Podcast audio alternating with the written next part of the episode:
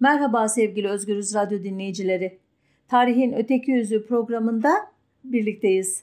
Bu hafta konumu gündemle ilişkili olmadan seçtim. Bundan tam 137 e, yıl önce 29 Mart 1884'te doğan e, önemli edebiyat insanı, siyasi e, şahsiyet ve diplomat Memduh Şevket Esendal'ın hayat hikayesini paylaşacağım sizlerle. Neden bu konuyu seçtim diye uzun uzun anlatmayacağım. Çünkü hayat hikayesini dinlerken siz e, zaten anlayacaksınız bunu. E, başlıkta bir parça ip ucu vermiş olmalı. Avamdan havasa, itaatçılıktan Kemalizme Memduh Şevket Esendal e, dedim e, programımın adına. Hızlıca hikayeye başlayayım izninizle. Asıl adı Mustafa Memduh olan e, kahramanımız dediğim gibi 29 Mart 1884'te Tekirdağ'ın bir kazası olan Çorlu'da doğmuştu doğduğu mahalle Papayani adlı bir Rum mahallesiydi. Doğduğu evde İzmarada adında bir Rum'un kiralık eviydi. Kendisine verilen isimlerden Mustafa peygamberin isimlerinden biri olarak kulağına fısıldanmıştı. Memduh ise dedesinin mahlası olarak konulmuştu. Sonradan kendi ifadesine göre günün modasına uyup babasının adı Şevket'i ikinci ismi olarak benimsedi. E, soyadını alışını da e, şu soyadı konusu adlı öyküsünde şöyle anlatır. Eski Türklerin yaptıkları gibi büyüklerden birinden bir ad istedim der. Bu büyük e, İsmet İnönü olacaktır. Kendisine Esendal soyadını verecektir. Esendal'ın e, ailesi Rumelili bir çiftçi e, ailesidir doğduğu bu İzmarada'nın evinden sonra önce bir Yahudinin evinde sonra Çorlu'da fırın önü denilen yerde bir Ermeninin evinde daha sonra da küçük Eyüp ağaların konağında yaşar aile. Bir ara İstanbul'a taşınırlar e, sonra tekrar Çorlu'ya dönerler biraz sonra anlatacağım üzere. E, ve uzunca bir süre Çorlu'da kendi yaptırdıkları evlerinde otururlar. Bu e, yıllarda Esendal'ın babası ve amcaları kendilerine miras kalan Avlan Bey, İmrallı ve Çevrimkaya adlı üç çiftlikte tarımla uğraşmışlar. Ailenin büyüğünün ölümü üzerine kardeşler adet olduğu üzere uzun bir süre bu çiftlikler hakkında miras kavgalarına e, girmişler. Sonunda Avlan Bey e, Esendal'ın babasına intikal etmiş. Elbette bu e, Esendal'ın e, nispeten e, refah içerisinde yaşamasına yaşamasını mümkün kılmıştır diye düşünürken e, kendisi e, eserlerinde ya da hatıratında kıt kanaat geçindiğini söyleyerek beni şaşırtmıştı. E, Memduh Şevket'in gençliği elbette İttihat Terakki'nin de e, hem örgütlenme e, ağını genişlettiği hem de e, popülaritesinin arttığı yıllar doğal olarak o da bu örgütle hatta onun e, yeraltı e, teşkilatı olan Teşkilatı Mahsusa ile ilişkiye geçiyor ve İttihat Terakki'nin çağrısı üzerine e, aile evini bırakıp İstanbul'a geliyor. Aile Balkan Savaşları'ndan sonra e, gelecek. Bu yıllarda doktor olmayı istediğini biliyoruz. E, ancak e, mülkenin ikinci sınıfına kadar okuyabiliyor ve bitiremiyor da anlaşıldığı kadarıyla. Çünkü şair Sunula Arısoy'a ben ilk mektepte dahil olmak üzere hiçbir mektepten mezun değilim, alaylıyım.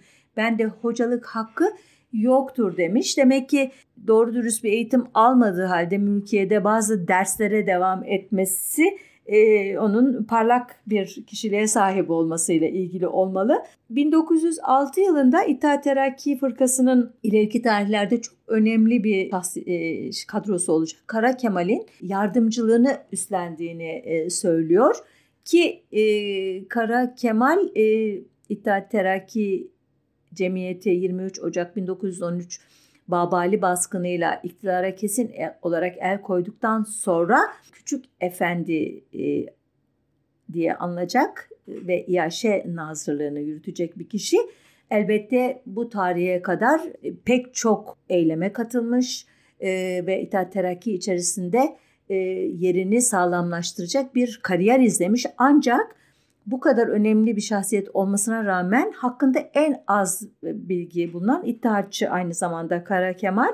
E, nerede ve ne zaman doğdu, hangi okullarda öğrenim gördüğüne ilişkin hiçbir bilgi yok. İkinci meşrutiyet dönemini anlatan belki yüzlerce kitap ve anının hiçbirinde Kara Kemal'in özel hayatına ilişkin bilgi yok. Sadece mütareke döneminde İttihat Terakki savaş suçlarından dolayı yargılanırken o da e, yargılanmış bir e, davada e, verdiği ifadede 40 yaşlarında olduğunu söylemesinden hareketle doğum tarihi e, aşağı yukarı çıkartılmış. O da 1875 76'ya e, tekabül ediyor diyor bu konunun uzmanları. İşte bu ilginç şahsiyet öyle diyeyim bu gizemli kişi Kara Kemal e, ikinci meşrutiyet öncesinde posta idaresinde müsevvit yani posta müdürünün müsvedde yazılarını temize çeken memur olarak çalışmış. 23 Temmuz 1908'de ikinci meşrutiyetin ilandan sonra e, İstanbul, Edirne, Seres, Kastamonu ve İzmir postanelerinde memurluk yapmış ve Seres postanesinde çalışırken kendisi gibi posta memuru olan Talat Bey ile tanışmış. Ee, Kara Kemal e, 1908 Ekim'inde Bosna Hersek'in Avusturya Macaristan İmparatorluğu tarafından işgal edilmesinden sonra e, Avusturya mallarının boykot edilmesinde etkin rol oynamış ki bu olayı anlatmıştım Özgürüz Radyo'nun bir programında. E, bulursunuz e, linkler arasında gezerseniz biraz. E, işte 1909 yılında Selanik'teki kongrede e, İstanbul delegesi olarak e, parlamış bir kişi ki onunla birlikte parlayan diğer iki kişi Ziya Gökalp ve Mustafa Kemal ve sonuçta memuriyetten ayrılıyor devamsızlıkları vesaireleri yüzünden ve Talat Bey tarafından e, memurin kalemi mümeyyizliğine atanıyor sonra istifa ediyor falan derken bu e, Zülüflü e, Kemal, Kara Kemal, Küçük Efendi diye tanınan Kemal e, dediğim gibi İttihat Terakki'de yükselirken Memduh Şevket Esendal da bir şekilde onunla e, temas kurarak onun e, himayesi altında e, yavaş yavaş e, ne diyeyim size siyasi kimliğini inşa etmeye başlıyor. Ancak Memduh Şevket'in etkilendiği bir başka iddiaçı daha var ki belki de onun etkisi daha da büyük e, ileriki yıllardaki e, çizgisini, faaliyetlerini, e, tavırlarını düşünürsek bu kişi de kör e, lakabıyla tanınan Ali İhsan Bey ki İloğlu soyadını almış soyadı kanunundan sonra kör diye anılması da gözlerinin e, aşırı derecede bozuk olmasından e, dolayı. Bu kişi e, de hakikaten çok ilginç bir şahsiyet. İzninizle ona dair de birkaç cümle etmek istiyorum. Konuyu çok dağıttığımı düşünmezseniz. Bu da 1870'te doğmuş. 1908'de meşrutiyetin ilandan sonra Harbiye Nezaretine mümeyyizlik e, görevine getirilmiş. Hem bir fikir insanı hem bir eylem insanı. E, halkçılık e, fikriyatı diyebiliriz. Osmanlı'daki e, mesleki temsil e, meselesinin e, önemli bir müellifi kendisi. Bu mesleki e, temsil halkçılığın işte toplumsal dayanışma, toplumsal uzlaşma, toplumsal gruplar arasında eşitliğin sağlanması ve her kesimin kanunlardan ve devletin sunduğu hizmetlerden eşit derece yararlanmasını esas alan bir e, fikir akımı, bir liberalizmin karşıtı e, bir e, e, hatta duruyor e, sosyalizan hatta komünizan bir çağrışım var. Kolektivist bir çağrışım var ama e, sol da denemez. Halbuki bu e, Kör Ali İhsan Bey hakkında eski iddiatçı işte e, sonra Ankara hareketine katılmış olan ve Hakimiyeti Milliye gazetesini çıkarmış olan Muhittin Birgen e, şöyle bir tarif yapmış e, Karl Marx dünya tarihi üzerine ne yapmışsa Ali İhsan Bey de Osmanlı tarihi üzerinde aynı şeyi yapmıştır. Denebilir ki bütün dünya hayatını okurken Marx nasıl bir gözlük kullanmışsa o, Ali İhsan Bey de Osmanlı Türk'ünün hayatını okurken aynı gözlüğü kullanmıştır. Marx tarihi okuyarak istikbali haber vermişti. Ali İhsan Bey de Osmanlı tarihini okuyarak Anadolu'nun istikbalini keşfe çalışmıştır. Ee, şimdi bunlar tabii abartılı iddialar ama Sonuçta bizim Memduh Şevket Esendal'ı e, nasıl bir şahsiyetin etkilediği konusunda bir biraz fikir verdiğini e, düşünüyorum. E, bu e, tanışıklıklar e, yaşanırken e, Memduh Şevket'in babası ölüyor 1907 yılında ve e, taht İstanbul'dan ayrılıp aile evine dönmek zorunda kalıyor e, kahramanımız ve e, ailesinin geçimini sağlamak için de çiftçilikle uğraşıyor. Dönem kısa sürüyor neyse ki bir kaynağa göre Küçük Eyüp ağaların evinde yan yana oturdukları bir reji memurunun, bir başka kaynağa göre Beşiktaş e, Jimnastik Kulübü'nden arkadaşlarının yardımıyla reji idaresine giriyor. Oradan Beşiktaş Muhafaza Müdürlüğü'nde ilk memuriyetine başlıyor. 1909'da esnaf odaları mümessilliğine e, geçiyor ve 1918'e kadar İttihat ve Terakki Cemiyeti adına Anadolu e, müfettişliği e, görevini yürütürken e, hem Anadolu'yu hem de Rumeli'yi yakından tanıma fırsatı yakalıyor. Bu tarihlerde yani bu İttihat Terakki'nin son dönemlerine yakın bir e, zamanda 1917'de e, İttihat Terakki'nin mesleki temsil programını hazırlıyor.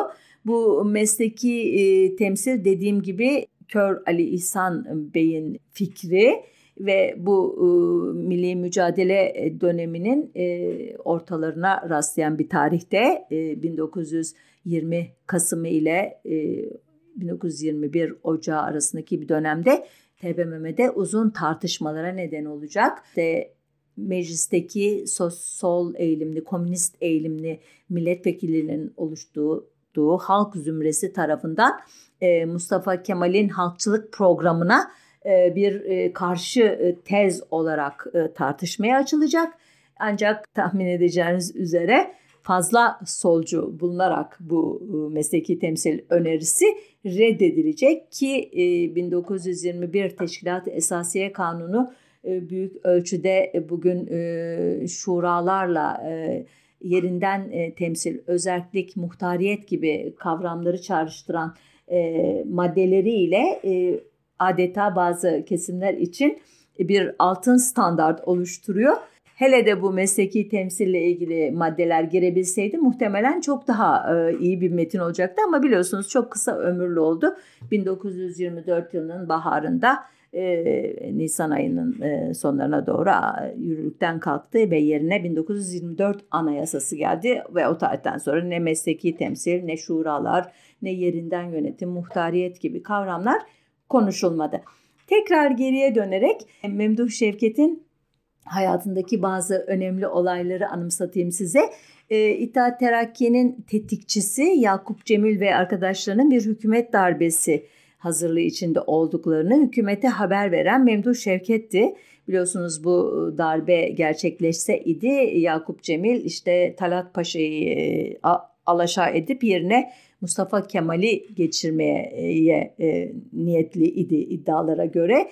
Memduh Şevket nasıl biliyordu bu olayı? O da o grupların içindeydi. Demiştim teşkilatı mahsusa üyesiydi.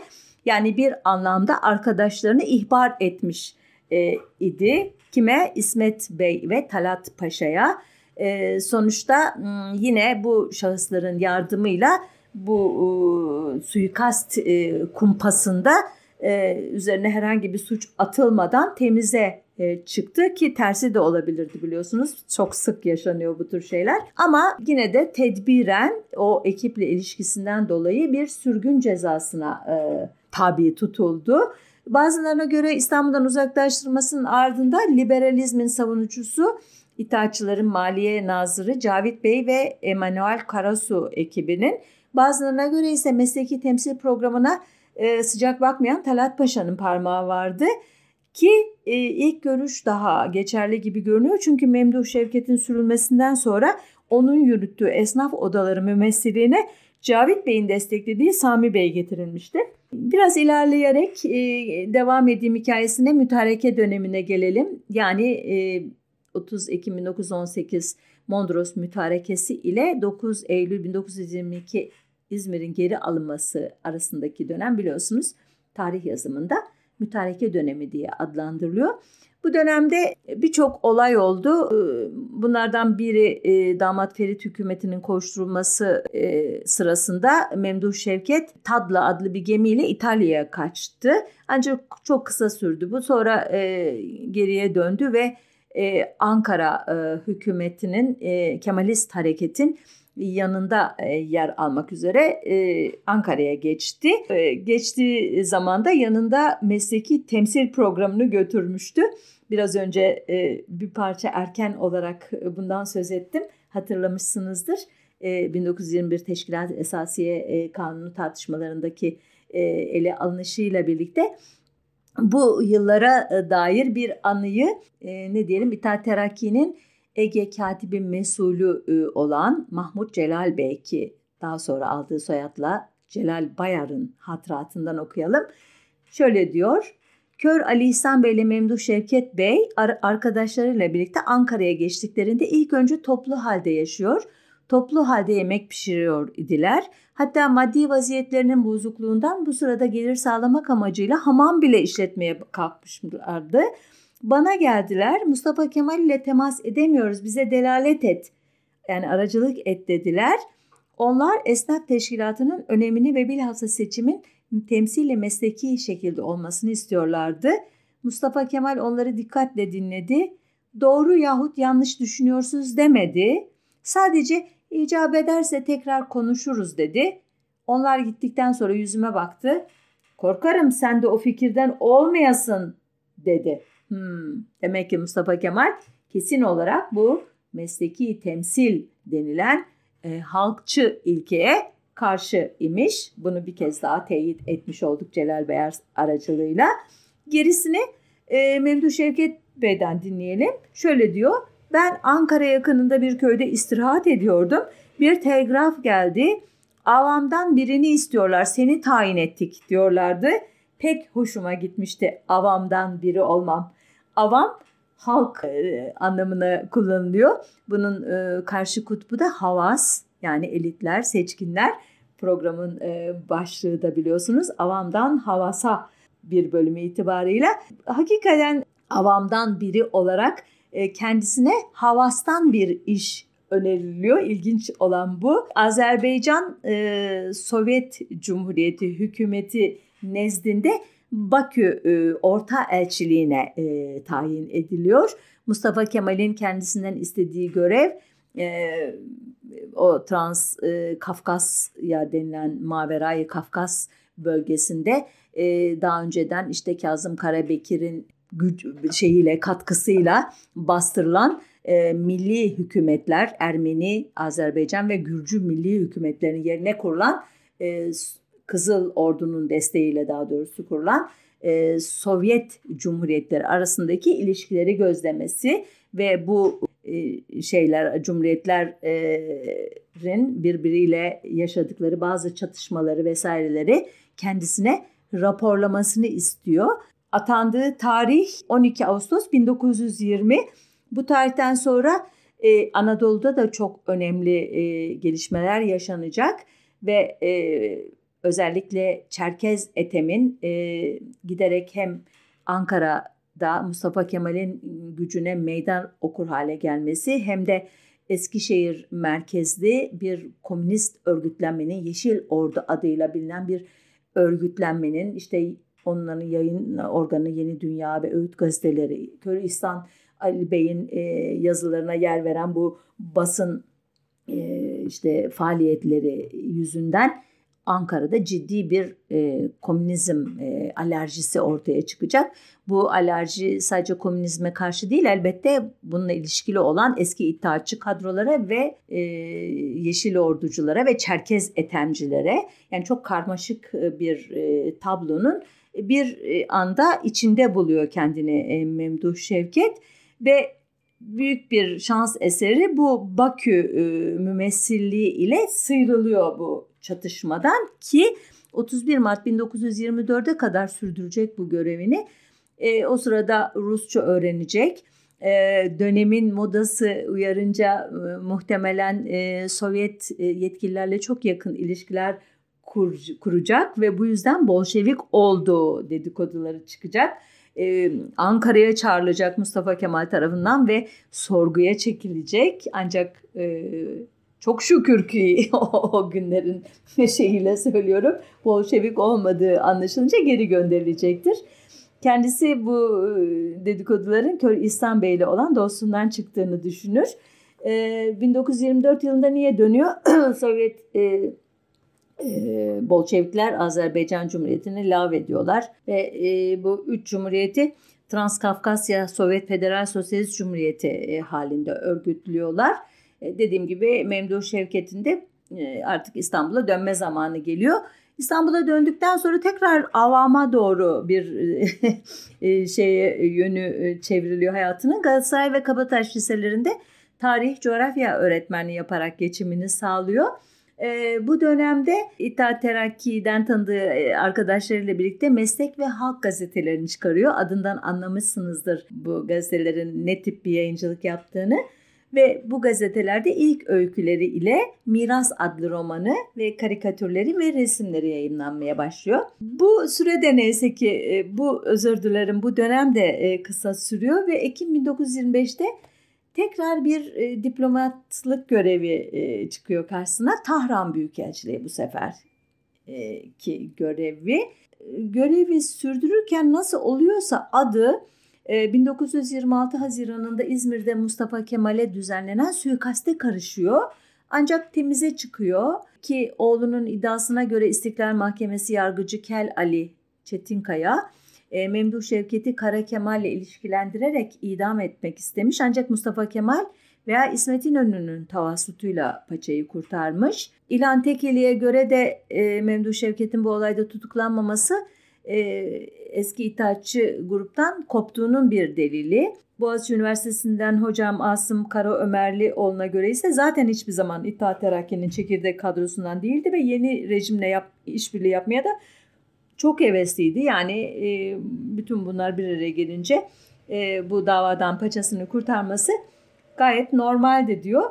Nitekim kendisi de 1934 tarihinde yazdığı bir mektupta ben 1905'ten 1918'e kadar İttihat Terakki'de çalışmış ve fırkacılık etmiştim. Eğer bu komitacılık mesleğinde ısrar etmiş olsaydım çoktan ölmüş bulunurdum diye yazmış. Ee, yani başında öyleydim ama ısrar etmedim. Yine e, bir mektubunda e, ki bu 26 Ekim 1936'da e, oğullarından Ahmet Şevket'e yazılmış bir mektup.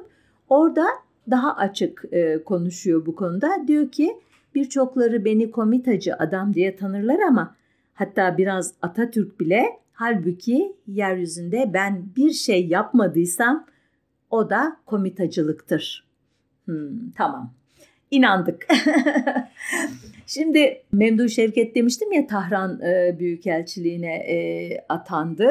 Aradan 5 yıl geçtikten sonra bir programda yine uzun uzun anlattığım Ağrı isyanı e, biliyorsunuz e, patlak verecek ve e, 1930 yazında Ağrı Dağı e, orada bir e, Kürt Cumhuriyeti kurmak için kolları sıvamış olan işte Celali Konfederasyonu, Hoybun örgütü, efendim söyleyeyim Azadi örgütünün unsurları ve işte onların lideri konumda e, İhsan Nuri Paşa e, gibi e, kadroların e, şeyi eylemi e, Cumhuriyet'in e, çelik kartallarıyla kanlı bir şekilde bastırılacak. İşte bu süreçte e, İran'la Türkiye arasındaki sınırın fazla geçirgen olması öyle diyeyim size.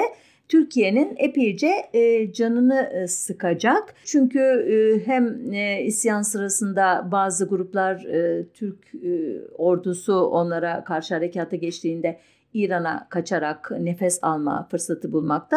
Hem de e, İran'daki bazı e, Kürt aşiretleri Türk tarafına geçerek isyancılara destek vermekte ya da e, Türk e, ordusunun işte hatlarını e, akamete uğratmakta idi.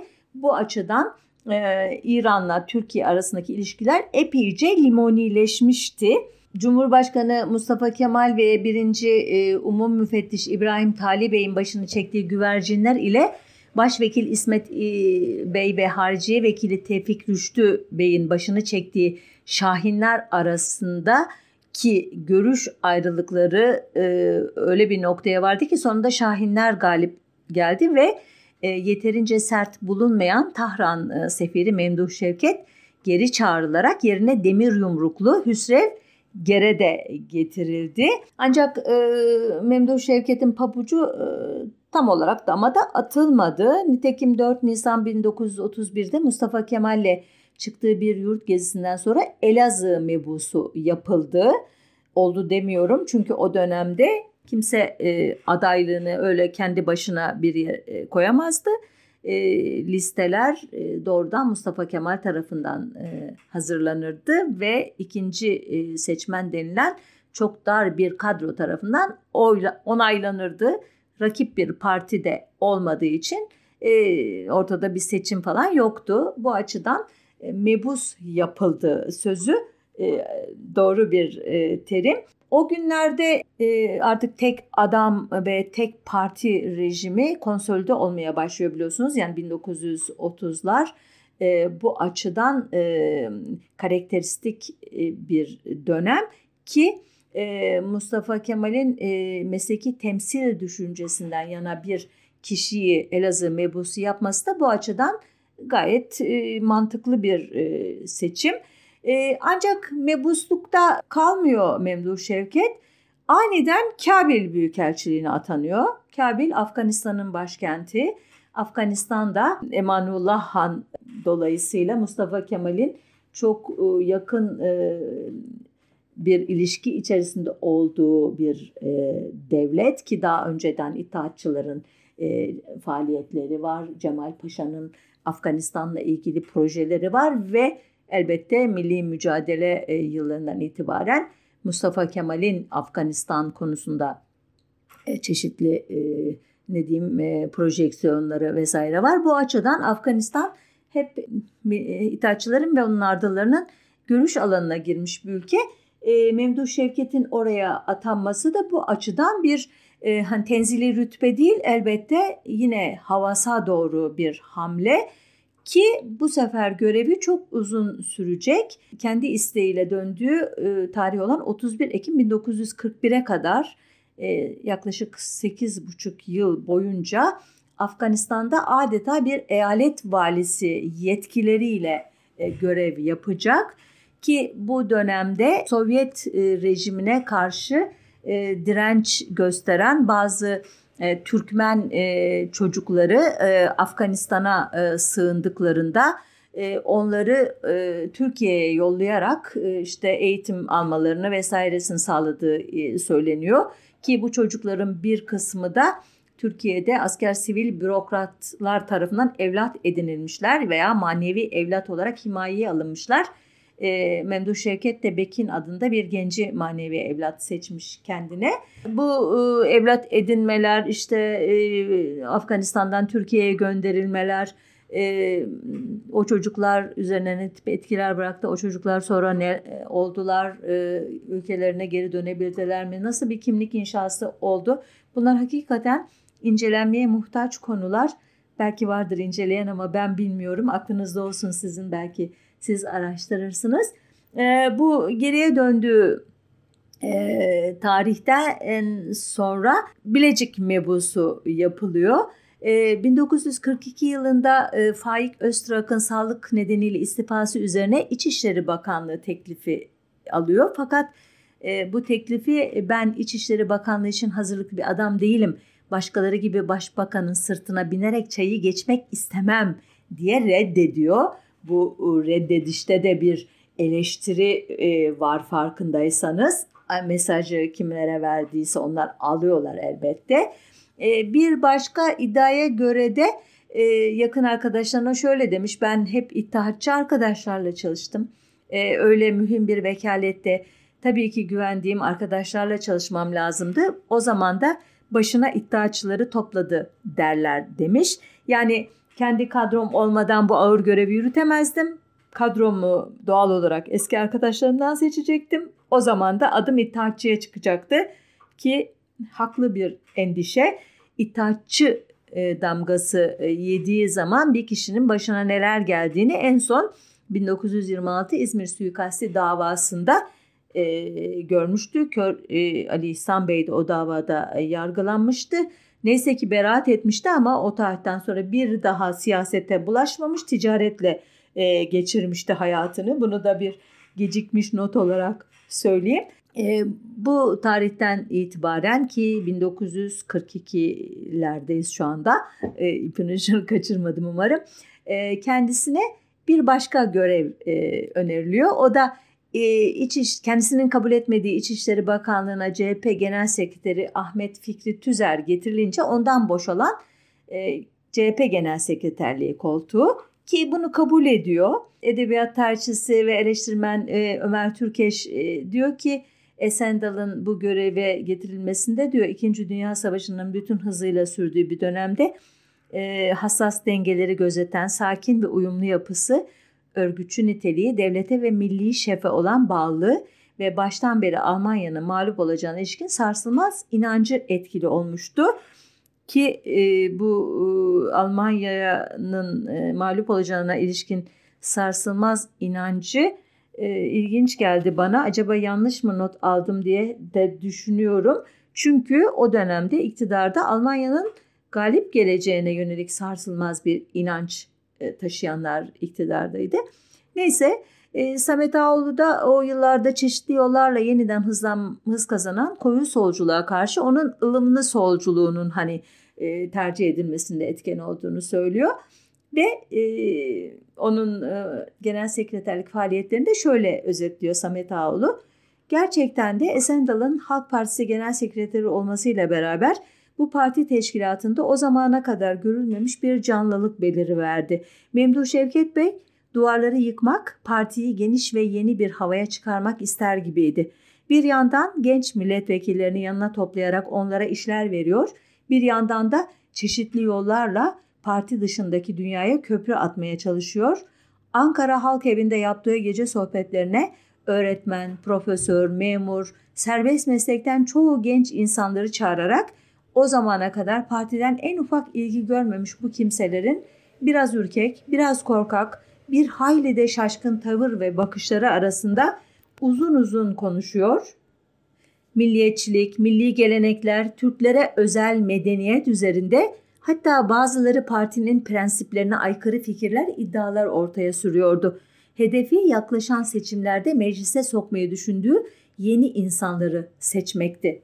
Ee, gerçekten de e, bu genç kadroları e, seçecek ama genç olmayan bazı kadrolara da teklif götürecek ki bunlardan birisi e, genel kurmay başkanlığı görevini yakın bir tarihte 1944'te bırakmaya zorlanmış olan Mareşal Fevzi Çakmak var. efendim diyor bu seçimlerde milletvekili olmaya ne dersiniz deyince Çakmak ona şöyle bir cevap veriyor. Bak Memduh Şevket, ben iddiaçıları sevmem ama onların arasında seni severim. Hatırını kırmak istemediğim için söylüyorum. Artık bu konuya son verin. Ben siyasete girmek istemiyorum. Bırakın beni, bana ilişmeyin. Ki bir süre sonra bir başka partide yer alacaktır Fevzi Çakmak. Ama konumuz o değil, devam ediyoruz. Memduh Şevket bu dönemde Dönüm Dergisi çevresinde bir araya gelmiş olan Anadolucular denilen grubun üyelerinin milletvekili seçilmesinde önemli rol oynuyor. Anadoluculuk Batı medeniyetinin kökeni sayılan Yunan medeniyetinin kaynağının yani dolayısıyla da Batı medeniyetinin kaynağının Anadolu olduğunu iddia eden bir fikir akımı. Özetin özeti söylüyorum. Ee, Esendal'ın gençlerin milletvekili seçilmesi de mecliste Memduh Şevket meclisi çoluk çocukla doldurdu yakınmalarına yol açıyor. Yani attığı her adım dikkat ederseniz bir şekilde eleştiriliyor. Ya çoluk çocukla doldurdu diyorlar ya e, parti prensiplerine aykırı fikirler ileri sürüyordu diyorlar vesaire ve Kemal Tahir onun bu dönemdeki haleti ruhiyesini Bozkır'daki Çekirdek adlı romanında şu şekilde öykülüyor ki Kemal Tahir'i bilirsiniz adeta bir e, belgesel e, metni yazar gibi şahit olduğu o, olayları e, roman diline çevirir. Aslında roman mı okuyorsunuz yoksa dönemin bir e, ger- gerçeğe e, şey, uygun panoramasını mı okuyorsunuz bilemezsiniz. Şöyle diyor. Tek partinin genel sekreteri arkası pencereye dönük oturmuş önündeki boş kağıda canından bıkmışların acılı bakışlarıyla dalmıştı. Her zamanki resmi çiziyordu. Bir uçsuz bucaksız bozkır, ortasında çırılçıplak umutsuz bir ağaç. Atlayarak okuyorum bazı yerleri. Çok değil batıda okumuş 35-40 milletvekili uydurmak. Aşırı sağcılarla kavşamış kuvayi milliyecileri birbirine düşürüp partiyi ele geçirmek. Yarım yüzyıldır pusuda hiç tehlikesi olmayan böyle bir fırsatı bekliyordu. Epeydir memleketin kaderini etkileyecek politika gücüne sahipti. Yıllardır özlediği güvene kendisini kendi gözünde yüceltecek onur çizgisine bu güçle ulaşacağını ummuş, genel sekreterlik masasına oturduğu an yanıldığını anlamıştı. Kağıt kalem bulur bulmaz çizemezlik etmediği uçsuz bucaksız bozkır hayatı ortasına diktiği umutsuz tek ağaçta kendisiydi. İttihat Terakki Genel Merkezi'nin kanlı işlerinde kefeyi belli belirsiz küçük efendiden yani Kara Kemal'den yana eğerek hep iki yönlü oynamıştı. İmparatorluk çökünce Kafkasya'da İttihatçılara mı Mustafa Kemal'e mi çalıştığını artık kendisi bile kestiremiyordu. Bozkır'ın tek ağacını çizip karalamaktan başka hiçbir işi yok gibiydi. Kemal Tahir'in satır aralarında öyle e, ithamlar var ki gerçekten benim buraya kadar anlattığım hikaye gayet e, orta yolcu bir hikaye kaldı. Hem onu İttihat Terakki'nin kanlı işlerine bir ölçüde karışmış olarak resmediyor hem de e, Bakü mümessilliği sırasında aslında e, gizli gizli Enver Paşa güçlerine yardım etmiş, ondan yana politikalar gütmüş olabileceğini ima ediyor. Ancak Mustafa Kemal herhalde e, ona e, milletvekillikleri ve sefirlikler verirken bu e, hikayeyi didik didik etmiştir. Bu tür e, şüpheleri olsaydı tahminimce Memduh Şevket daha İzmir suikasti davasında tasfiye edilirdi. Elbette bu son anlattığım e, Cumhuriyet Halk Partisi Genel Sekreterliği sırasında artık Mustafa Kemal yok yani 1938'den çok sonraki bir dönemi anlatıyoruz. 1942'den itibaren ki dönemi 3 yıl süren bir dönemi. Sonuçta e, kendisi de 8 Mayıs 1944 tarihinde oğullarından birine hangisi olduğunu not etmemişim özür dilerim e, şöyle yazıyor. Bizim genel sekreterliğin ikinci yılı bitti. Paşadan artık çekilmek için izin istedim. Öyle şey olmaz dedi. Dinlemedi. Usanmışım. İçimde dedikodu ile boğuşmak isteği kalmamış. Sonuçta e, bir süre sonra bu e, istifası e, kabul edilecek ve 1945'te genel sekreterlikten ayrılacak. Ayrılığın nedenleri konusunda tevatür değişik yani e, kendi istedi istifa etti diyenlerin dışında bazı iddialar da var. Onu artık e, iyice e, bıktıran e, ya da bardağa taşıran son damla olan bazı e, olaylar e, olduğu sanılıyor. Bazılarına göre Ticaret Bakanlığı'na atanacak kişi hususunda İnönü ile anlaşamadığı söyleniyor. Bazılarına göre e, hükümetin parti tarafından denetlenmesini istiyor. Buna itiraz ediliyor. Bazılarına göre e, CHP'nin değil yenilenmek devrimci çizgiden bile uzaklaşmakta olduğunu görüyor ve e, zorla e, ite kaka e, onu tekrar e, tırnak içinde devrimci çizgiye yöneltmenin gereksizliğine e, inanıyor artık. Bazılarına göre halk evlerinde yaptığı çalışmalardan rahatsızlık duyulması canını sıkıyor, küstürüyor.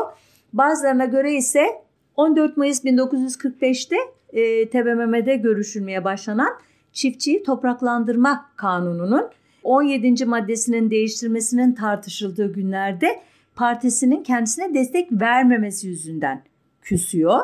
Ki bu kanunun e, bu maddesi çok tartışmalara neden olmuştur. Çünkü hükümete 50 dönümden daha büyük toprakların o toprağı işleyen topraksız ya da az topraklı işçiler, ortakçılar ve kiracılara dağıtılmak üzere e, kolayca kamulaştırabilmesi imkanını veriyordu.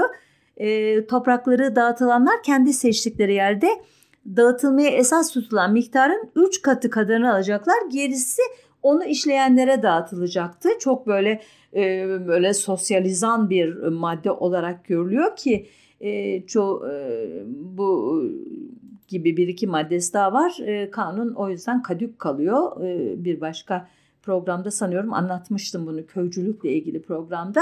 Tahsin Bangoğlu da o da edebiyat eleştirmeni, e, antoloji e, e, yazarı diyeyim. Onun e, görüşüne göre de şöyle bir olay yüzünden küsüyor. E, o kış Ankara Halk Evi'nde konferanslar tertip ettik. Bangoğlu anlatıyor. Memduh Şevket Esendal, eski loncalar, Şeref, özür dilerim, Reşat Şemsettin Sirer, Türkiye'nin jeopolitiği. Ben de Türk kavimleri üzerine birer konferans verdik. Bizim konferanslar Memduh Şevket'in ırkçılık dersleri diye Çankara e, sofrasına götürülmüş. Esendal beni çağırdı. Konferanslar kalsın yani sonlansın dedi. Tezvirciler yani dedikoducular Şükrü Saracoğlu'nu da önlerine katarak paşayı doldurmuşlardı. Esendal istifa etti. Besbelli milli şef bu eski iddiaçının bir gün genç bir takımla karşısına çıkabileceğini düşünmüştü. Yani kafanız karışmadıysa Esendal'ın ayrılışı üzerine pek çok e, senaryo var tartışmaya açık. Ancak istifadan sonra yine e, milletvekili sürecek 14 Mayıs 1950'de Demokrat Parti'nin yeter söz milletindir e, sloganıyla e, ezici bir çoğunlukla zafer kazandığı seçime kadar yani. Ancak esas olarak edebiyat e, çalışmalarına verecek kendini. E, 1950'ye kadarki dönemde bir önemli çıkışı dışında siyasi faaliyeti yok gibi. O da 10 Eylül 1947'de Recep Peker hükümetine kırmızı red oyu veren 35. kişi olarak CHP'nin 7. kurultayında e, liberal politikacılar kuşağının partide öne çıkmasına katkıda bulunması ki bu olay e, tarihe 35'ler olayı diye geçecek. E, dediğim gibi tek siyasi faaliyeti bu. E, programın sonlarına geldik. Onun edebi kimliğinden de e, birkaç e, cümle ile de olsa söz etmezsem eksik kalacak. Çünkü e, bu programa e, konu olarak seçmemin en önemli nedeni benim e, okuduğumda çok çok etkilendiğim Ayaşlı ve Kiracıları adlı e, romanı ki ona değinmeden önce e, birkaç bilgi vermek istiyorum edebi e, e, hikayesi konusunda. Eserlerini Meşe, M.S. M.S.E. Mustafa Yalınkat, M. Oğulcuk, Mustafa Memduh ve İstemen oğlu gibi 12 kadar takma adlı imzalamış. Ömer Türkeş'e göre bunun nedeni siyasi e, arenadaki tanınmışlığını e, edebiyat alanında kullanmak istememesi ya da büyükelçiliğinden gelme terbiyesi gerçekten çok e, takdir, takdir edilesi bir e, husus bu. Ve nitekim edebi yaşantısı o kadar sade e, geçmiş ki o kadar ün kazanmaktan, popüler olmaktan kaçınmış ki bu alanda etkisi e, sadece onu e, tanıyan genç e, sanatçı çevreleriyle sınırlı kalmış. Böyle çok çok popüler bir yazar olmamış. Halbuki İsmail Çetişli'ye göre ilk hikayesini Veysel Çavuş adıyla 7 Kasım 1908'de Tanin'de yayınlayan bir yazardan söz ediyoruz. Çetişli yazarın 110 öyküsünü yayın tarihine göre listelemiş bir kişi. Tahir Alangu 75 öyküsü var diyor. Cahit Külebi 200 öyküsü var diyor. Yani son derece verimli bir e, öykü yazarı. İlk romanı e, söz etmiştim e, konuşmanın e, ortalarında bir yerde. Miras adını taşıyor ve 1924-1925 yılında Meslek Gazetesi'nde tefrika ediliyor. 38. tefrikadan sonra gazete kapandığı için tamamlanamıyor e, yayımı. Oğlunun anlattığına göre e, yazar e, romanı sonra tamamlamış ama bu sefer de e, matbaada kaybolmuş metin. Yani tarihsiz bir roman. E, ayrıca 1938 yılında yazdığını söyle, e, söylenen Vassaf Bey adlı ikinci roman ancak 1983 tarihinde Bilgi Yayın Evi'nce okuyucuyla buluşturulmuş. E, bu yapıtların yanında e, Kızıma Mektuplar, Oğluma Mektuplar Tahran Anıları ve Düşsel Yazılar adlı 3 de hatırat kitabı var ki bunlar 1999'dan sonra yayımlanmışlar.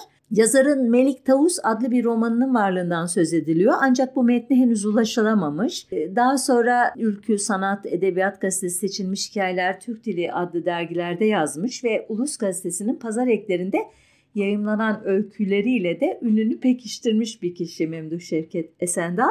Demin e, adını andığım, beni de çok e, etkileyen e, Ayaşlı ve e, Kiracıları e, adlı eser e, bir banka memurunun e, Cumhuriyet'in ilk yıllarının Ankara'sında 9 odalı bir apartman dairesine taşınmasıyla başlıyor.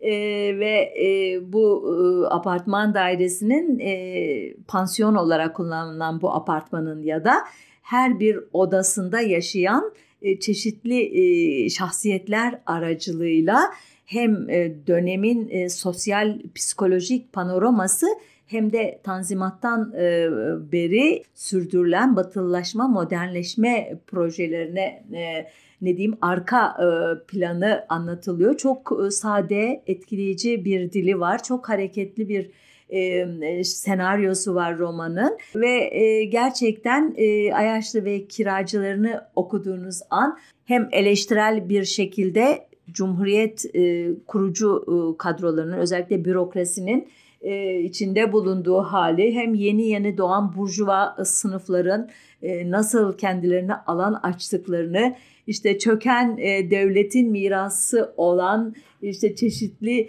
e, çürümüş diyeyim unsurların e, nasıl e, bir şekilde yavaş yavaş hem tasfiye olduğu bir yandan hem de bir yandan toplumun e, kılcal damarlarına nüfuz ettiklerini çok e, etkili bir şekilde e, öğreniyorsunuz.